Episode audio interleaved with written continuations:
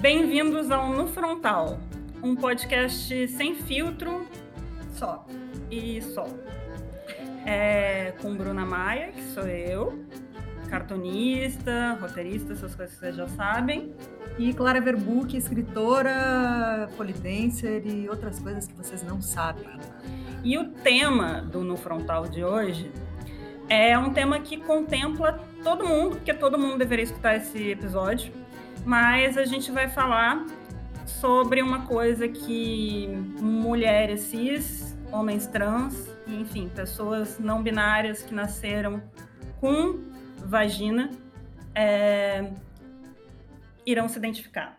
Que é, a gente vai falar de vulva, vagina Clitóris. e, e siririca. Siririca. Que vulva, Buceta. vu- vulva e vagina são coisas diferentes. A gente já fala disso aqui. Porque, enfim, o desconhecimento sobre a anatomia feminina é muito grande. E ao longo desse episódio, iremos falar aqui da nossa musa, que já foi citada no episódio sobre blasés e emocionados, que é a cartunista sueca Liv Stromquist, que o primeiro livro dela, que chegou no Brasil, se chama Origem do Mundo, uma história cultural da vagina ou a vulva versus o patriarcado, em que ela fala aí de como a vagina era compreendida e de como o orgasmo feminino era visto ao longo dos séculos. Em primeiro lugar, explica aí para as pessoas o que é vulva, o que é vagina e o que é clitóris, Clara. Clitóris, em primeiro lugar, não é uretra, tá? Porque no sexo oral a gente às vezes tem que lidar com isso da pessoa achar que a sua uretra, que é por onde sai o seu xixi, é o seu clitóris. E ficar lambendo ali. Não é, tá, gente? Vamos lá. A vulva é tudo. A vulva é todo esse aparelho que fica para fora. A vagina é o buraco em si, por onde sai a menstruação, eventualmente bebês e eventualmente entram coisas que a gente quer também. E às vezes que a gente não quer, né? É, mas de preferência só o que a gente quer. E o clitóris? O clitóris, esse incompreendido, ele é uma pequena zona erógena de grande prazer que fica para fora da vulva. Logo acima da, se você puxar, eu estou mostrando em mim mesma aqui agora. se você puxar um pouquinho para cima e abrir os lábios, lá em cima o seu clitóris vai plic, despontar. É ele, é ali. E não na uretra, que é o buraquinho do xixi. Em algumas pessoas ele é bem saliente, em outras ele é um pouquinho mais escondido. Mas mesmo naquelas pessoas em que ele é um pouquinho mais escondido, eu não entendo como é que os caras às vezes conseguem errar tanto, tanto. Mas só um Engraçado, detalhe. engraçado, né? Mulher nunca errou. É, O que será? Não, não tô dizendo que nenhuma mulher nunca errou, tô dizendo que comigo nunca aconteceu. não, algumas mulheres durante muito tempo elas erram o seu próprio, né? Porque Sim. elas não o encontram, porque não são estimuladas a isso. Sim. Mas só uma coisa, Inclusive, a tem- parte que a Clara falou, ela é só a parte de fora do É uma clitóris. pontinha. Ela é uma pequena parte do clitóris. Ele é grandioso. Gigante. Eu acho que ele parece um ETzinho, você não acha? A gente tá vendo uma figura de um, de um desenho de um clitóris. Eu acho que ele parece um gengibre. É, então, tem a partezinha que fica para fora, e aí ele tem uns bracinhos, e aí ele tem dois bulbos, assim. E aí tem a vagina. Enfim, ele, ele circunda a vagina. É, e só foi descoberto que ele era grande assim recentemente. No livro da Liv Stromquist. Ellen O'Connell, do Royal Melbourne Hospital, descobriu que a cabeça do clitóris é apenas a ponta de um iceberg e que o próprio órgão, na verdade, tem um comprimento de 7 a 10 centímetros e possui duas pernas que se estendem para trás, abraçando as laterais da vagina. O órgão inteiro se dilata ao ser estimulado. Somente em 1998, depois de milênios de pesquisa de péssima qualidade, aconteceu pela primeira vez essa coisa interessante de descobrir que o clitóris é assim. E isso é muito curioso, porque homem adorava nomear lá as partes do corpo da, da mulher ali, tinha as trompas de falópio, que agora chama tuba uterina. É, e eles ficavam lá obcecando com o corpo feminino, vendo os nossos órgãos internos e tal, e nunca descobriram um clitóris para ver como eles são ruins de achar isso aí mesmo.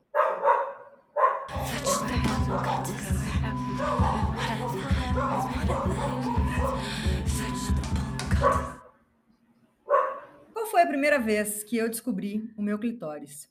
Eu era criança e eu estava deitada de barriga para o chão, de barriga para baixo, e eu descobri que se eu fizesse uma pressãozinha com a bunda, eu sentia um pequeno prazer ali. Não foi me tocando. Foi primeiro foi assim. E aí não parou nunca mais? Não parei nunca mais, fiquei me esfregando nas coisas. Daí veio o travesseiro. A Dilma queria falar também, né? Só porque ela é cachorra. Bom, e aí eu me tornei, eu me tornei uma viciada em siririca. Aos três anos, amiga? Não, não aos três anos. Isso depois que eu fui, eu falei, foi, foi crescendo. Foi, não, não era, não tinha três anos, eu tinha uns seis quando, quando eu descobri essa que se esfregar ali era legal. Eu não tinha ainda a noção de que era um botãozinho que eu podia tocar lá. E até que eu ganhei o livro De Onde Viemos, que foi um livro, é um livro ótimo para educação sexual. Que eu acho que todas as crianças, as crianças começavam a perguntar naquela época para os pais sobre como eles nasceram, etc. E os pais, para não ter que ter essa conversa com as crianças, eles davam esse livro. Nem todo pai, nem toda mãe, os pais mais responsáveis. É, então, inclusive hoje esse livro poderia até ser censurado por esse governo retrógrado que não quer falar em educação sexual, né? Só quer falar em eu escolhi esperar.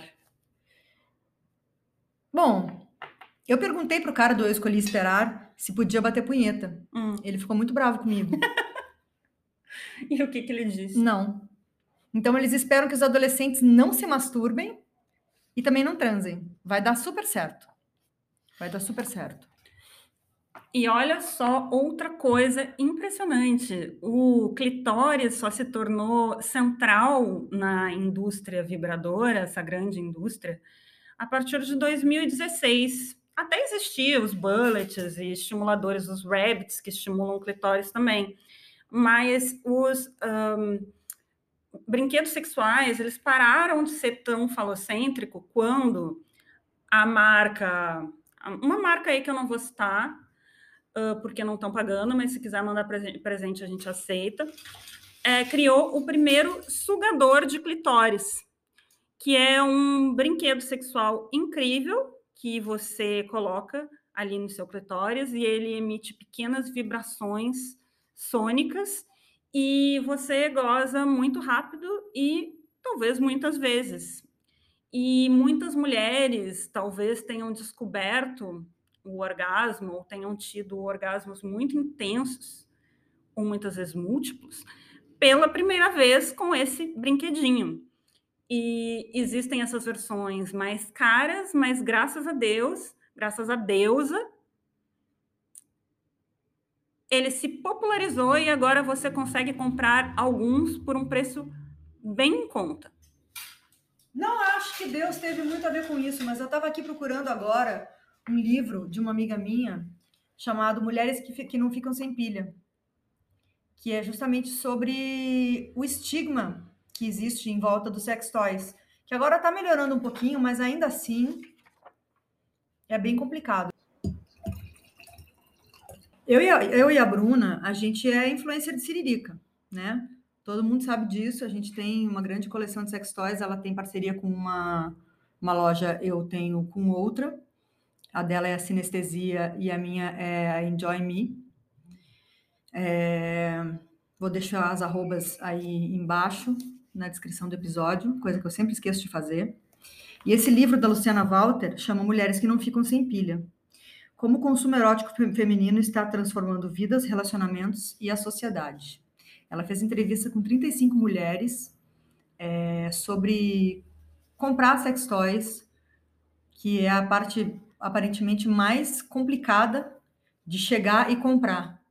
Muitas mulheres se sentem constrangidas ainda, muitas pessoas se sentem constrangidas ainda de entrar numa loja e comprar um,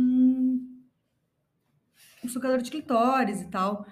Até tem uma fala da Laerte aqui que ela fala que acha legal, uh, às vezes, levar na brincadeira, trazer um pouco de humor para essa coisa tão estigmatizada que é a sexualidade da mulher.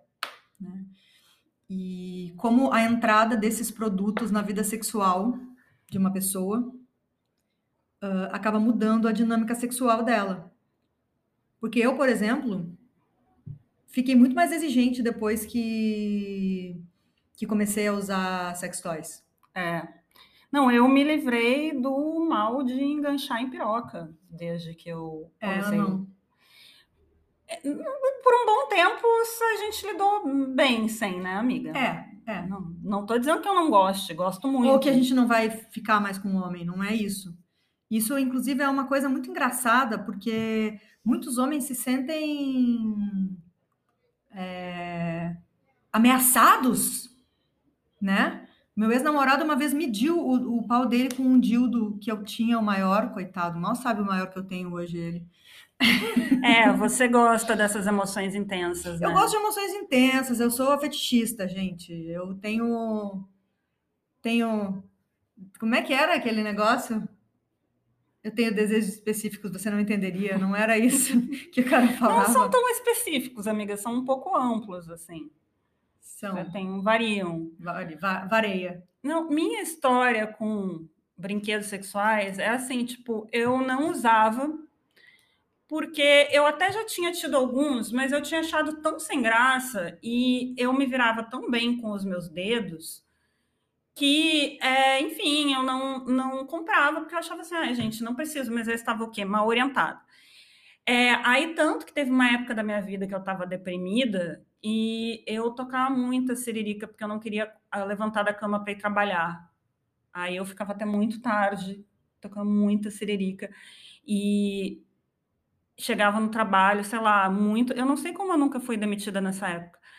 É, e aí eu comecei a ter uma tendinite, assim, meus dedos começaram a tremer de tanta siririca. E aí um dia eu estava conversando com uma moça e comentei com ela assim: ah, eu não preciso de, de vibrador para gozar, porque algumas mulheres de fato precisam de um estímulo, mas o único problema é que eu tô ficando com dor no pulso.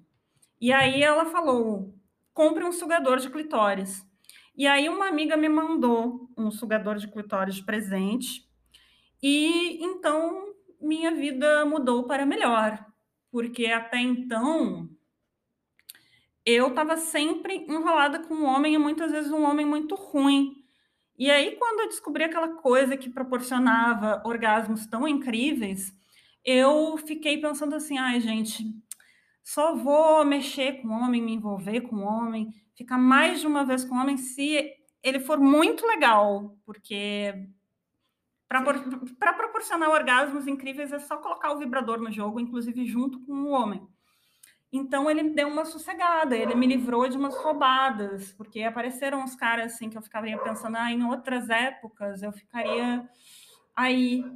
Aí eu não fiquei mais. É, não, comigo funcionou também, mas aí não estou dizendo que não substitui homem, ou que eu só. Ai, mas é substitui é às vezes quando assim, ó. Substitui, mas não. Inviabiliza o homem, talvez. O homem ruim de cama, com certeza. Exato. O homem que não se importa com, com quem. O homem ou a mulher, né, no caso, que não se importa com o que está acontecendo no corpo da parceira ou do parceiro enquanto está rolando sexo, com certeza. É, mas eu acho que às vezes até um homem bom de cama, mas muito ruim de personalidade, ele dá uma inviabilizada também, porque você pensa três vezes antes de chamar o cara para transar, né? É. Mas sexo com homem e vibrador é muito bom, recomendo. Você Eu recomendo pode... também. É, e olha só, nesse livro, o da Liv Strong, ela traz vários questionamentos interessantes, várias, várias frases interessantes que eu vou ler. Para alguns homens, curtir sexo não é sinônimo de ter orgasmo, já que certos homens tiram mais proveito de outras coisas que não o orgasmo. Existem homens que são incapazes de atingir o orgasmo, não importando as ferramentas e os truques a que recorro. Nem a melhor amante do mundo pode dar orgasmo a um homem se ele, bem no fundo de sua consciência genital, não tiver a coragem de se soltar. O homem não quer necessariamente ter orgasmo toda vez que tiver relação sexual. Às vezes ele está contente em só sentir proximidade com a mulher, sentir intimidade e carinho. Coito interrompido. O coito interrompido significa que a relação termina antes de a mulher atingir o orgasmo. Tem uma mesa de homens falando nas cenas de um matriarcado. Minha namorada é super legal. Para me satisfazer sexualmente, ela continua um tempão depois de ela mesma gozar. Meu Deus, que fofa! Ixi, eu me sinto pressionado com tanta atenção. Não consigo relaxar quando ela só fica esperando eu gozar. Meu corpo é muito feio quando estou deitado, por isso acho difícil relaxar e gozar. Tenho dificuldade de relaxar e gozar porque fico noiado com a ideia de que esqueci de tomar a pílula masculina. É um homem de coque falando isso, tá? Nem me fale, me sinto pressionado a gozar por causa dela, para ela não se sentir menos mulher. Minha pílula masculina me tirou totalmente o desejo sexual. O que, que ela fez nessas, nesses trechos que eu e a Clara lemos? Ela simplesmente inverteu o gênero. Ela fez uma inversão de gênero como seria absurdo o que a gente ouve sobre a sexualidade das mulheres e das pessoas com vagina, mas é, como a gente está falando de um patriarcado, isso afeta muitas mulheres, né? É, se, se você transpusesse para homem. Então, quando eu falo que para mim sexo eu tenho que gozar, muita gente fala, ai, mas às vezes é legal, às vezes é super legal e eu não gosto. Não, não é legal, não. Imagina se um homem ia falar isso, ai, sexo foi legal, mas eu não gozei. É, talvez um sexo tântrico, né? Que demora horas. Mas eu acho que até no sexo tântrico eles gozam. É, inclusive as mulheres, talvez muitas vezes. A gente tem essa capacidade. É, e, e, também tem toda a questão de como é naturalizado para a gente métodos contraceptivos que diminuem a nossa libido. Entre... E nos colocam em perigo de, por exemplo, ter trombose. E depressão também, né? Depressão e várias outras coisas. Então. Foda-se os efeitos colaterais, né? Se você não goza, é muito possível que seja porque você cresceu num ambiente que escondia a sua vulva, que não te permitia explorar o próprio corpo, e provavelmente, ao longo da sua vida sexual, você uh, deve ter se deparado com muito homem ruim de serviço.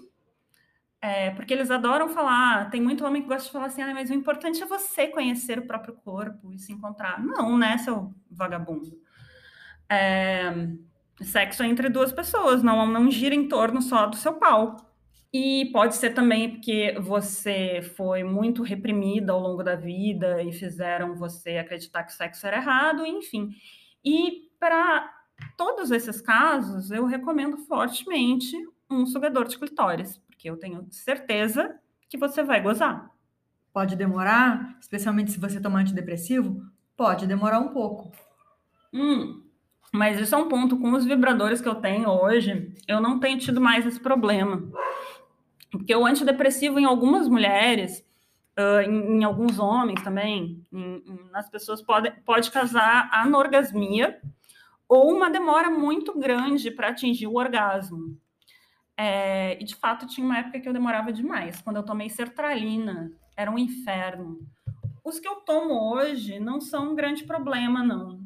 É, mas tem isso, assim, os vibradores, eles inclusive aceleram esse processo, porque alguns são muito rápidos. Tem um que eu tenho que é uma linguinha vibratória e tem um vibrador de ponto G dentro que ele é que não incrível. é ponto G, na verdade, é o clitóris, não é mesmo? É o clitóris. Que está fazendo a volta por dentro da gente. Isso, é tu, tudo culpa do clitóris. Que uma vez eu tive uma leve crise hipomaníaca e fiquei tarada, e eu devo ter tocado, eu passei o dia inteiro tocando siririca, e sei lá, brigando na internet, porque é isso que hipomaníaco faz, que é brigar e... Foi a vez que você esfolou a mão? e aí eu acabei esfolando a minha mão, porque eu toco siririca de barriga para baixo. E você é de barriga para baixo? De barriga para cima de barriga para cima, em posição ginecológica. É, aí eu, eu ralei minha mão no, no lençol. lençol. É isso que você ganha escutando esse podcast. A gente avisou que era sem filtro. Hoje não tem constrangimento, porque esse assunto não nos constrange. E eu estava falando, né, do negócio do ponto G e tal. O clitóris, ele é tão grande que... Amiga, você goza pelo cu? Uh, se eu estiver tocando uma siririca, sim. Sim. Só sozinho, o, o, o cu, não. Não, eu tocando- gosto pelo cu. Que incrível. Porque eu amiga. descobri o quê? Olha aqui, ó, por exemplo, nessa ilustração, podemos ver que Ele abraça o cu, né? ele abraça o cu. Ele pode, pode abraçar o cu. Então, é, é muito doido. A primeira vez que aconteceu, eu falei: "Ah, Uau! Que coisa incrível! Eu achava que estava no homem a mágica, mas não, era só o meu clitóris que estava me dando um oi. E esse tamanho de clitóris, gente, só foi descoberto em 1998. Como até agora não inventaram a pílula masculina. Hoje a gente leu uma notícia que ah, já estão testando uma, mas só que o problema é que dependendo dos efeitos colaterais, os homens não querem tomar, porque efeito colateral é só quando é na gente, né? Eles não querem nem usar camisinha, às vezes você tá lá transando com eles, eles tiram a camisinha sem você perceber. E ainda por cima gozam dentro. O nome disso é estupro, chama stealthing. Na verdade, eu acho que está enquadrado no artigo de posse sexual mediante fraude. É, e se isso aconteceu com você, faça duas coisas: um BO e ah, ir numa unidade médica para pedir ah, profilaxia pós-exposição, que te protege do HIV, Chama PEP. chama PEP. Tem a PrEP que você toma antes.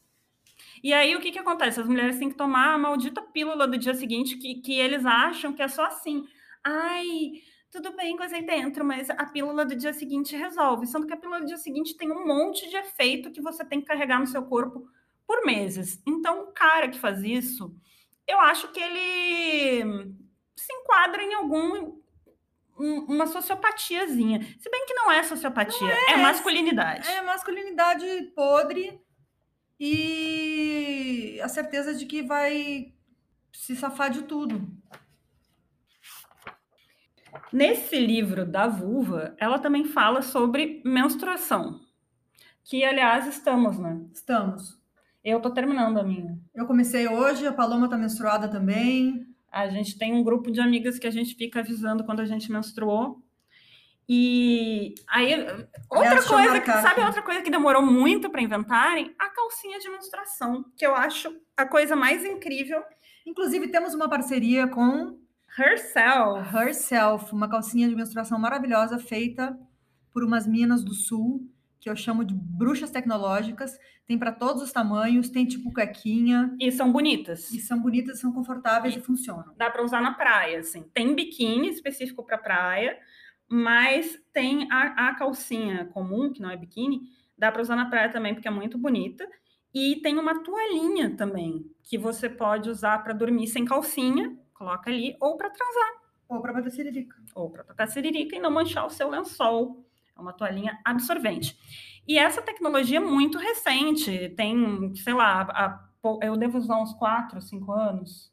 Por aí, eu também. É, e, e du- du- durante muito tempo a gente teve que usar aquele absorvente que dá assadura e é ruim para o meio ambiente, ou usar umas toalhinhas que antigamente se usava, ou é, usar OB, que inclusive às vezes eu uso quando eu preciso nadar, mas vocês sabiam que OB pode te levar para o hospital, porque pode dar um choque Tem as bestas, né? é, pode dar um problema que você pode ter uma septicemia.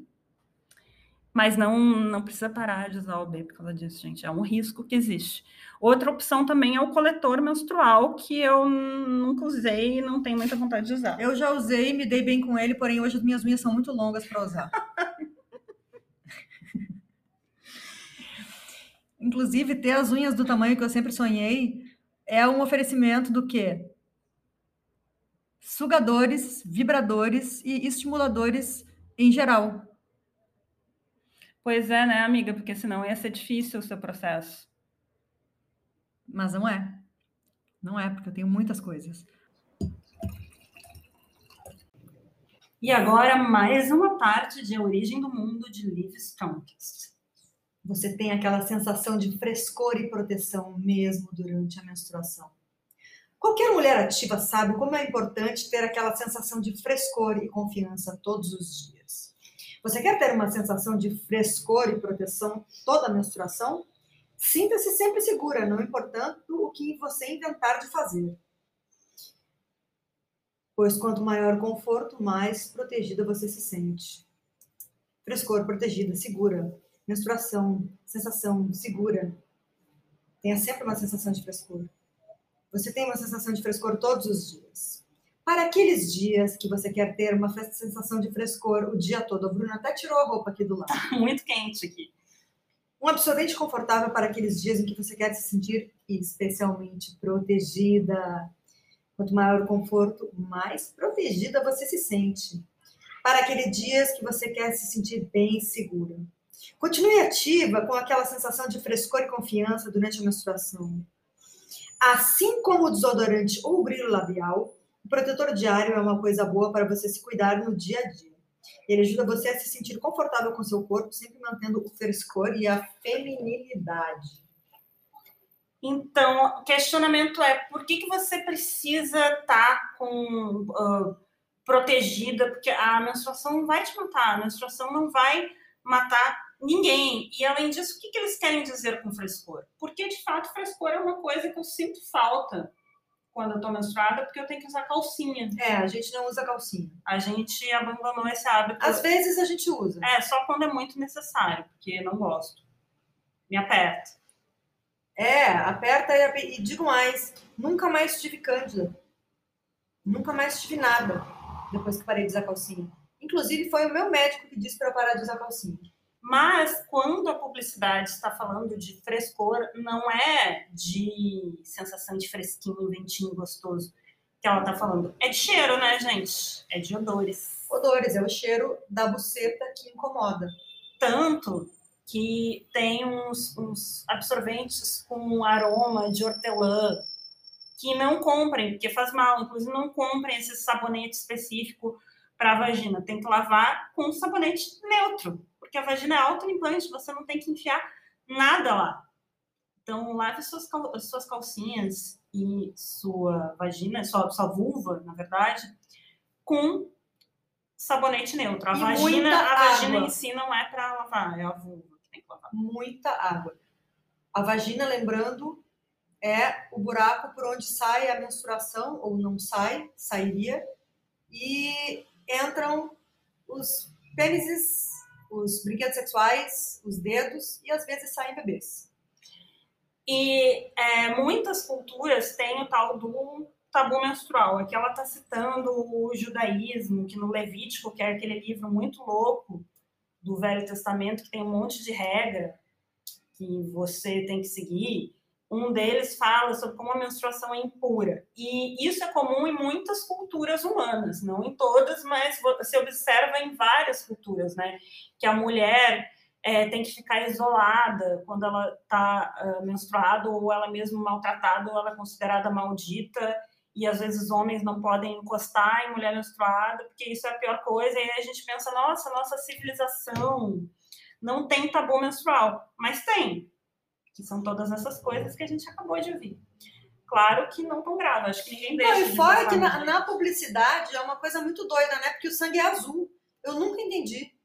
Não, e tem outra coisa, que é essa coisa dos. Ai, ela tá naqueles dias que uma mulher não pode se irritar um pouco, que já dizem que são os hormônios dela. Mas, gente, se a gente for usar os hormônios como justificativa para tudo, e isso que eu acho que hormônios influenciam no comportamento, sim. A gente já vai falar de TPM daqui a pouquinho. Mas se a gente for usar hormônio para explicar tudo, então o homem tá ferrado, né? Porque testosterona deixa eles agressivos. Como é que deixa alguém com testosterona dirigir carro? Com um hormônio que, que deixa agressivo? Eles vão lá e batem. Por isso que a maioria dos acidentes são provocados por homens. Das mortes também. É. É, se for para culpar o hormônio, se for para culpar hormônio, tem que fazer esse tipo de raciocínio para eles também. É, e eu, inclusive, queria fazer um, um quadro tipo videocacetadas, reunindo todas as coisas estúpidas que os homens fazem, é, estúpidas ou agressivas e tal, e lançar um questionamento. testosterona ou socialização? É, porque né, tem essa babaquice que Had fala que a socialização não falha, né? Como assim? As rádios falam que a socialização não falha e que sempre uma mulher trans vai agir como um homem. Não, mas isso é reduzir a biologia. Sim. Então, não, o que não falha é a biologia, de acordo com a, a visão das rádios. Não, mas elas falam que a socialização também não falha. É, então nada falha. Falha o argumento delas. Eu também, aqui não, nós não gosta muito Aqui a gente de- da figura rádio de internet. não, não trabalhamos. Se você é rádio e está aqui equivocadamente, achando que a gente está falando de vulva só em mulheres, você pode ir embora agora, tá bom? Ou que mulheres são apenas quem tem vulva. Embora Sim. estejamos falando de quem tem vulva, especificamente da vulva. e tal. E nós somos mulheres cis, portanto, Essa Temos é a nossa perspectiva. essa é a nossa perspectiva. Mas não acreditamos que apenas mulheres cis têm vulva. Inclusive, mulheres cis tem que ser normalizado. Porque é isso, gente. Existe mulher trans, existe mulher cis. Só mulher também é argumento de rádio. Eu sou só mulher. Nossa, que fodona você, gata. É, e eu lembrei que esses tempos uns alemães palhaços, eles chegaram até a ganhar um programa de TV desses de competição de startup com uma ideia muito estúpida, que é umas luvinhas cor-de-rosa para você tirar o seu absorvente sem ter que encostar nessa coisa nojenta que é o seu sangue. Então, assim, é um grande festival de. Era cor-de-rosa ainda, né? É um grande festival de besteira, porque, primeiro, a maioria das mulheres não está acostumada a colocar e tirar o tampão sem ter que usar uma maldita luva. Segundo, que é ruim para o meio ambiente uma luva de plástico. Terceiro, se eu quisesse usar uma luva de plástico para colocar um tampão, eu podia comprar uma luva de farmácia, não precisaria ser um plástico feio cor-de-rosa. Por favor, né? Se chama o quê? Pinkwashing. Que é essa coisa de dizer que as coisas para as mulheres têm que ser rosa e cobrar mais caro por isso. Tem que cobrar mais caro por isso. Pink tax. Pink tax. Continuando a falar sobre menstruação, agora eu vou falar um pouco de TPM. É, confesso que sofro. De Opa. dor nas costas. Eu sofro de loucura. eu, eu sofro de loucura. Ontem tive um surto de loucura, hoje menstruei. Mas é também porque eu sou maluca, né, gente? Eu, eu tenho transtorno afetivo bipolar, e aí eu nunca sei quando é o quê. Aí junta as duas coisas e mais do Brasil, eu dei um chilicaço. Como eu estou bem medicada e tomando estabilizador de humor, minhas menstruações têm sido mais tranquilas, mas antigamente eu tinha ou muita raiva ou crises de choro, varia. Ou às vezes choro e raiva ao mesmo tempo. E, nossa, o último episódio que eu tive, eu fiquei tão desesperada um dia, porque o último episódio depressivo, que primeiro o meu psiquiatra teve que subir o antidepressivo, e quando sobe esse tipo de antidepressivo que eu tomo, você fica ansioso até estabilizar. Então eu tava com essa questão e mais uma TPM horrível, achando que eu fosse ah, morrer de ansiedade, quase tipo, falando meu psiquiatra, "Ai, não tá dando para aguentar, tipo, me, me leva para tomar injeção de ketamina. Eu tava nesse nível. Ketamina é um tratamento para depressão também, tá? É, não é só droga de tecno.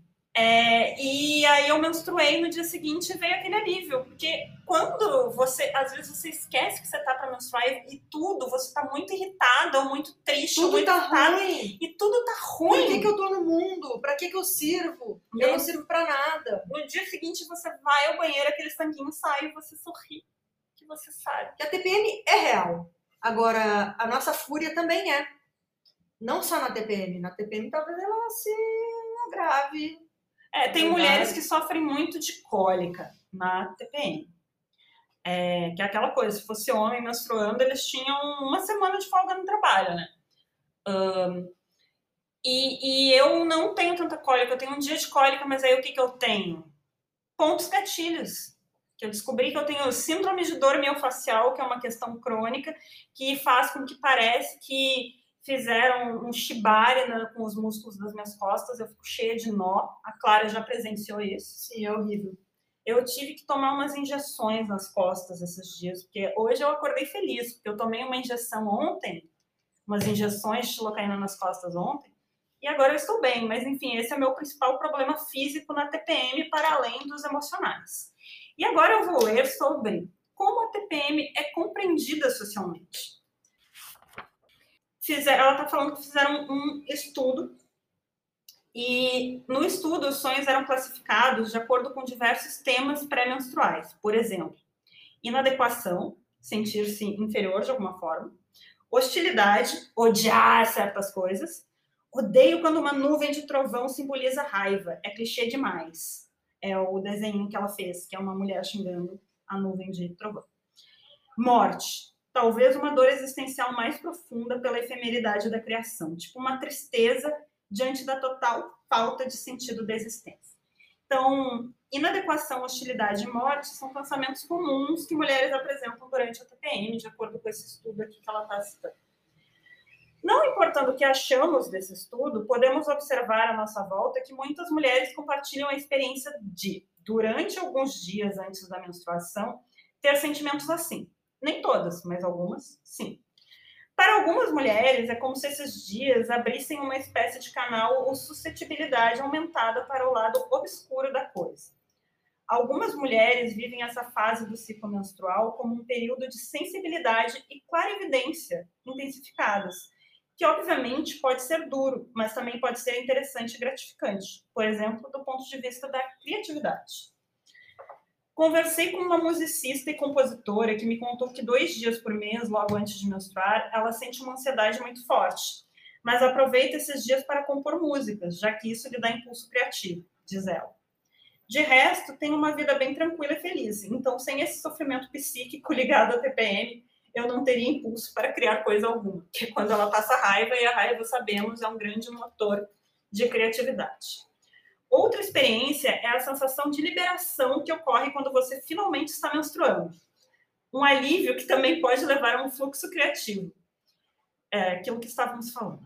Em 18 de fevereiro de 1928, Virginia Woolf escreveu em seu diário: Ontem eu tinha planejado escrever as páginas mais perspicazes e brilhantes de Orlando, mas não saiu uma gota sequer. Tudo, na verdade, pelas razões físicas usuais que se manifestaram hoje.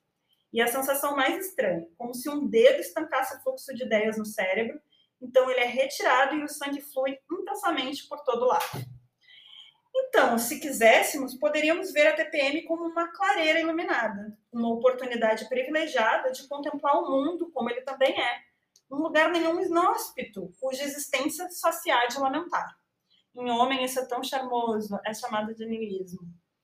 Espero que percebam que se tivéssemos vivido no matriarcado, a TPM obviamente teria tido um status tremendamente elevado, tal qual a melancolia masculina do século XIX, ou a ânsia por afirmação manifestada por diversos podcasters masculinos de hoje. E sabem aquela escultura ou pensador do Rodin, que mostra um homem musculoso absorto em pensamentos, com uma mão na testa? Ele naturalmente retrataria uma mulher com a mão na barriga, um pouco daquele jeito que vocês conhecem graciosamente atormentada pela cólica menstrual, mergulhada numa profunda melancolia de TPM. E a escultura transmitiria esse estado de elevada sensibilidade, inteligência e sofisticação. Que tal? É, você fica criativa durante o TPM? Não, eu fico criativa, fico, fico super criativa. Eu acho que eu vou morar na rua. eu acho que a minha vida vai acabar, eu acho que a minha vida já acabou, eu acho que eu nunca mais vou ser amada, eu acho que ninguém gosta de mim, eu acho que eu sou insuportável, é, eu acho que nada do que eu fiz é relevante e muitas outras coisas ruins. Eu fico muito criativa. Eu fico mal. obcecando pelo, pro mal também, é, porque eu sou muito obsessiva, inclusive faremos um episódio sobre obsessão. E aí eu, as minhas obsessões são ficcionais, né? Então eu fico imaginando coisas muito sombrias que eu gostaria de estar fazendo, ou que eu gostaria de estar dizendo. É tipo um grande chuveiro, sabe quando você vai para o chuveiro e começa a vir tudo que você deveria ter dito e não disse? Então, eu fico assim no TPM. E é muito bom, porque é horrível, né? No caso. Mas o meu livro que eu escrevi, que no momento está sendo apreciado por editoras, assim eu espero ter resposta logo, é, ele surgiu assim de umas obsessões que eu tinha durante a TPM. Eu ficava traçando cenários muito malucos durante a TPM e surgiu esse livro depois. Mas, de fato, quando a minha menstruação desce, eu fico muito mais leve e subitamente com tesão. Eu tenho tesão quando eu tô menstruada também. Isso. E por isso a grande, maravilhosa toalhinha menstrual da Herself é uma ótima. Tanto para transar quanto para usar os brinquedos sexuais. E é boa para quem tem a questão do squirting também, né? Que inclusive você pode falar sobre isso que você tem mais experiência que eu. Um, squirting não é só uma coisa de filme pornô, que filme, tem filme pornô squirting que as mulheres esguicham, assim, psh, mas acontece também, comigo já aconteceu, mas só três vezes, sempre com o sugador de clitóris, mas com a Clara aparentemente acontece com frequência, e aparentemente eles saem das tal glândulas de skin, de skin que ficam ali do lado da bexiga. É. E muitas mulheres, é, quando vão, estão perto de squirtar, de jorrar, elas seguram a onda porque acham que vão fazer xixi, porque a sensação é parecida um segundo antes. Só que aí estraga tudo, porque aí não sai. Porque aí é um. Pode, pode sair pouquinho às vezes, mas é um jogo. Assim. Comigo acontece com frequência, acontece com frequência com, com parceiros e com um, um sucador de escritórios específico, que é o Flex, que tem para vender lá na Enjoy Me. Uh, e tem no meu Instagram, compra pelo meu Instagram que dá algum dinheiro, gente. É... Mas, mas é uma experiência relativamente nova, assim, sei lá, nos últimos 10 anos. Eu tenho 42 anos, né, gente? Eu transo desde os 13. Então, para eu descobrir isso, foi muito tempo para eu acessar isso. E as, poucas vezes que aconteceram comigo também sai bastante água, voa, molho o lençol, então por isso essas toalhinhas da Herself podem ser muito úteis caso você seja uma das agraciadas por, por squirtings frequentes. Pode ser uma solução para você não estragar o seu colchão. É, mas igual, se você for squirter, você tem que forrar o seu colchão, senão vai estragar. É, voltando a falar sobre o orgasmo feminino, outras coisas interessantes que estão aqui nesse livro é sobre como o corpo feminino era entendido uh, na antiguidade vis-à-vis como ele é entendido hoje. Lembrando que estamos falando de uma autora sueca que sempre traz referências ocidentais, tá? Então, ela falava que na época da Grécia Antiga, homens e mulheres eram considerados basicamente iguais, o mesmo corpo, mas com diferenças nos fluidos. E os órgãos genitais uh, femininos, eles eram considerados a mesma coisa que uma piroca, só que para dentro. É, então, o corpo feminino, ele era me, um pouco igual ao corpo do homem, mas um pouco menos. O que não é bom, tá? Não estou falando que isso é bom. É, mas era aquela coisa, era o mesmo corpo. E se você vê os desenhos que eles faziam de de pau e de vagina, você vê que você entende o que eles estão querendo. É, e isso foi mudando ao longo dos séculos. O historiador Thomas Laquer escreve em seu livro Inventando o Sexo que antes do iluminismo, o orgasmo feminino e o orgasmo masculino não eram vistos como coisas distintas.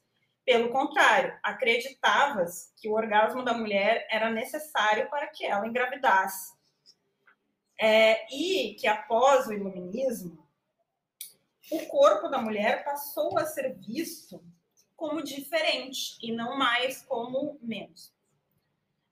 É, e a partir disso, eles começaram com essas de que ou mulher não goza, alguns diziam que mulheres não gozam, para vocês verem, devem ser bem ruins, ou que mulher não precisa gozar, que o orgasmo feminino é inútil.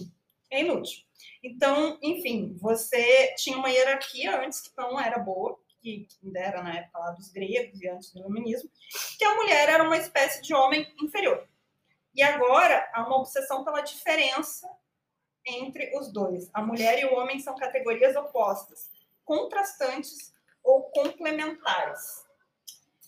Então, o orgasmo feminino perdeu importância, ao passo de que ele ficou totalmente reprimido. em algum momento. Aí o orgasmo feminino acabou ficando é, de lado, né? Porque começaram a achar que ele não era essencial para a reprodução, que mulher não precisava chegar ao orgasmo, porque é, o sexo para ela é bom, porque ela só quer saber de carinho. Enfim, eu não sei se os homens eram bons de cama na Idade Média também. Não sei, não estou afirmando claro isso. que não. Não tô, mas pelo Eu só menos... fazia o sexo para reprodução. Não sei, amiga. Acho que não, hein? Ai, não sei também. Acho que não é o caso. Não sei, mas a gente pode chamar uma pessoa especialista em sexualidade. Para contar a história do sexo.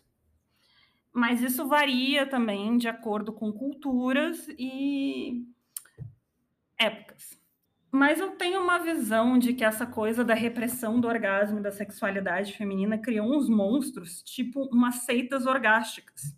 E aí tem uma matéria pela qual eu sou obcecada, que é uma matéria da Bloomberg, é em inglês a matéria, que fala sobre uma companhia de bem-estar, de wellness, focada em masturbação. Então, a ideia da companhia é oferecer esses cursos de masturbação e massagens masturbativas e uh, virou uma, uma grande loucura.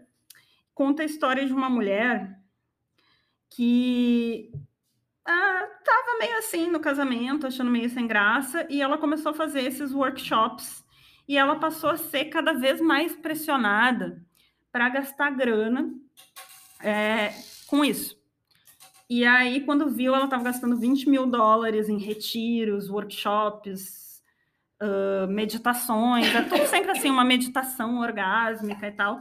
Quando viu, ela estava já devendo uh, 150 mil, tinha gastado 150 mil dólares nesse rolê. E não é raro essas histórias de seitas baseadas em orgasmo e grandes experiências que você está vivendo. Não estou dizendo que todo Tantra é assim, tá, gente? Não estou generalizando Tantra.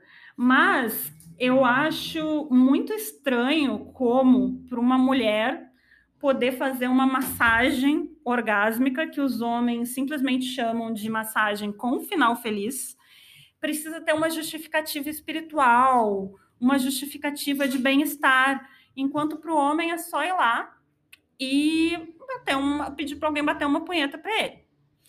O, a galera do Tantra vai falar que não, tem essa questão do chakra básico, que é o chakra ali mais da região sexual, e que o sexo tântrico e que as massagens tântricas, elas é, envolvem todos os chakras e o alinhamento dos chakras. Não estou falando que isso está errado ou que é ruim, pelo, pelo contrário, se quiserem me dar uma massagem tântrica de presente, se for mulher, né? Não quero um homem fazendo massagem tântrica em mim. É, mas é estranho como não, não é tão comum é, que uma mulher simplesmente aceite que ela vai lá fazer uma massagem com final feliz. Tem que ser uma massagem especial, tântrica. Ou espiritual. espiritual. Você já fez massagem tântrica, amiga? Não, gostaria. Me foi oferecido já, vou cobrar. E aí depois eu venho contar aqui. Bom, esse foi o No Frontal dessa semana. É... Na próxima semana teremos um convidado especialíssimo, que é o Gus Lanzetta, que vai ser muito bom. A gente vai falar sobre é... masculinidades e estereótipos de masculinidades. Vai ser muito legal. Mas e... a gente sempre pode trocar o convidado de última hora, porque a gente já Sim, pode acontecer, a vida pode é louca. acontecer, mas só para deixar um gostinho aí para vocês, esperamos que tenham gostado do nosso assunto, que tenham todos se sentido contempladas, contemplados e até a próxima. E a nossa edição é da Gabriela da Andréa, a quem agradecemos muito. Todos os dias da nossa vida. Ah, contribua no nosso Apoia-se, apoia.c barra no frontal, para a gente remunerar bem a Gabriela e a nós duas, que estamos aqui vivendo muitos constrangimentos para produzir esse tipo de conteúdo. É verdade.